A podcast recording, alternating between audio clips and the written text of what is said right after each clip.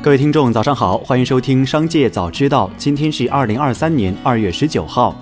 首先来关注今日要闻。近日，中国卫星导航系统管理办公室发布消息称，截至二零二三年一月。北斗卫星在地图导航的日定位量已超三千亿次，是北斗系统民用推广的又一里程碑。为推动北斗系统进一步落地民用，有地图导航表示已率先支持北斗特有的短报文位置服务，用户在没有手机信号的地方也可发送位置短信，地图会显示其详细位置，有效保障通信和救援。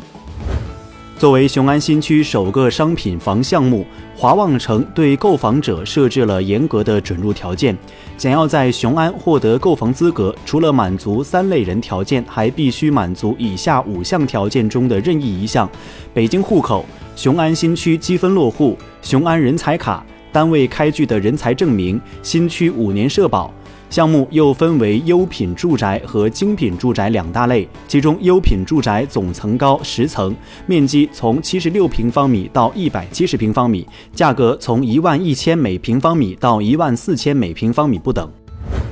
再来关注企业动态。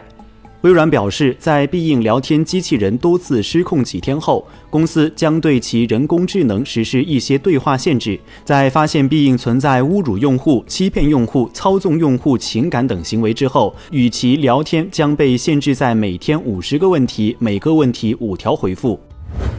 二零二三年中原金融论坛二月十八号上午正式开幕。会上宣布，中原银行拟聘独立经济学家、中国民营经济研究会副会长任泽平为首席经济学家，拟聘中国金融学会绿色金融专业委员会主任马俊、中泰证券首席经济学家李迅雷为中原银行特聘专家。中原银行党委书记、董事长徐诺金向三位专家颁发聘书。二零二三年第一个暴富神话已经诞生。据特斯拉的股东注册表显示，一位神秘的新股东奥斯特瑞姆在二零二二第四季度大举抄底买入特斯拉股票一点七一亿股。以最新股价计算，其在二零二三年的前六周内浮盈已高达一百四十六亿美元，堪称一笔神级操作。奥斯特瑞姆是法国贸易银行投资管理公司旗下一家鲜为人知的子公司，主要代表欧洲保险公司投资债券。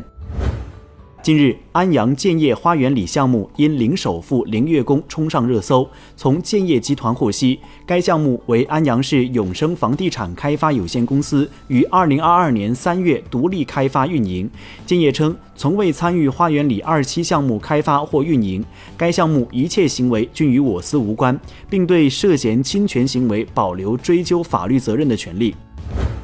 光弘科技在互动平台表示，公司是荣耀的核心供应商，为荣耀提供智能手机在内的各类电子产品制造服务。网传荣耀借壳传闻并不属实。再来关注产业新闻，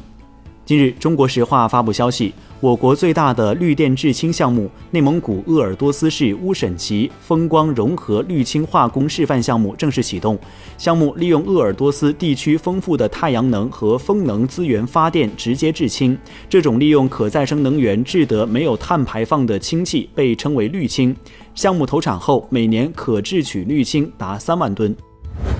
目前已有七十三家非上市财险公司披露二零二二年第四季度偿付能力报告，合计实现净利润超过七十七亿元。其中有五十三家公司披露车险相关经营数据，大部分公司的车均保费集中在一千元至三千元左右。业内人士认为，随着车险自主定价系数进一步放开，险企自主定价权更加灵活，头部险企将得益于精细化的风险定价能力，实现差异化客户定价，更具竞争优势。马太效应会进一步显现。兔年伊始，木产品生产销售两旺，排队拉货场景再现。近期下游钢厂补货需求强烈，驱动木价大涨。除了应用在不锈钢领域，木以良好的耐腐蚀性、耐摩擦性等特性，也作为一种新材料添加剂，应用于新能源汽车、光伏、风电等新能源领域。下游需求放量，进一步促使木产品供不应求。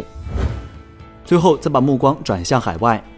德国左翼党议员瓦根克内希特和知名作家施瓦策尔发起和平宣言请愿活动，呼吁德国总理舒尔茨停止对乌克兰武器供应，并发起调解俄乌冲突的谈判。根据德国一个名为“改变”的请愿网站发布的数据，截至当地时间十八号凌晨，已有超过五十万人在这份和平宣言上签字。英国第二大富豪爵士吉姆·拉特克里夫的英力士化工集团已经提交了对曼联足球俱乐部的报价。当日早些时候，卡塔尔伊斯兰银行董事长证实，卡塔尔财团也已提交收购曼联的报价。知情人士说，拉特克里夫在获得华尔街的支持后，可以成为曼联的长期监管人。以上就是本期《商界早知道》全部内容，感谢收听，下次再见。